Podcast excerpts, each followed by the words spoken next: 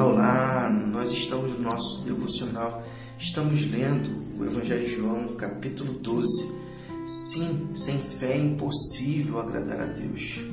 Era necessário que ah, o Filho de Deus, identificado como tal, estivesse com essa compreensão em sua mente, no seu entendimento, de que Jesus é a luz do mundo.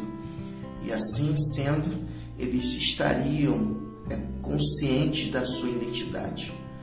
João, capítulo 12, continuando no versículo é 36, os olhos deles estavam fechados, daqueles que não criam em Cristo. Depois que acabou de falar, Jesus procurou um lugar é, para se esconder. Ele havia feito muitos sinais da parte de Deus, mas eles ainda não haviam entendido nada nem creram nele era a prova de que o profeta Isaías estava certo. Deus, quem creu no que pregamos, disse Isaías, quem reconheceu o braço de Deus estendido e pronto para agir. Primeiro eles não acreditariam, assim não poderiam crer. Mais uma vez, como Isaías tinha dito, os olhos deles estão fechados, o coração deles está endurecido de modo que não verão com os olhos nem perceberão com o coração. Se voltarão para mim, Deus, para que eu os cure. Isaías fez essa declaração depois de ter visto um vislumbre do brilho em profusão da glória de Deus, que iria manifestar-se através do Messias. Apesar de tudo, um número considerável de líderes do povo creu em Jesus. Mas, por causa dos fariseus, não faziam confissão pública. Eles tinham medo de serem expulsos da sinagoga. Pressionados, preocupavam-se mais com a aprovação humana que com a glória de Deus. Jesus resumiu tudo neste pronunciamento: Quem crê em mim, crê não apenas em mim, mas naquele que me enviou. Quem me vê está vendo aquele que me enviou.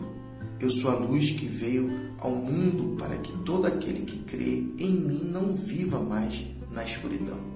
Se alguém ouve o que digo e não se importa, eu não o rejeito.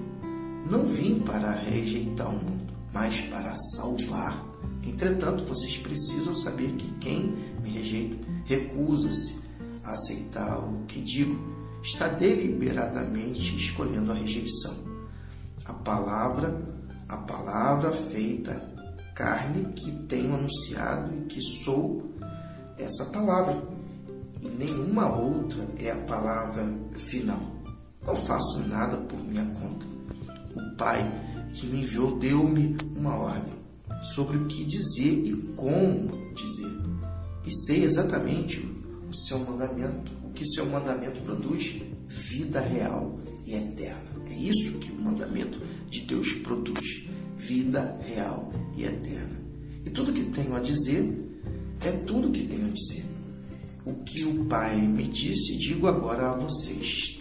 Top demais a gente é, enxergar o que Jesus estava fazendo a todos eles, levando-os a refletir sobre quem ele era.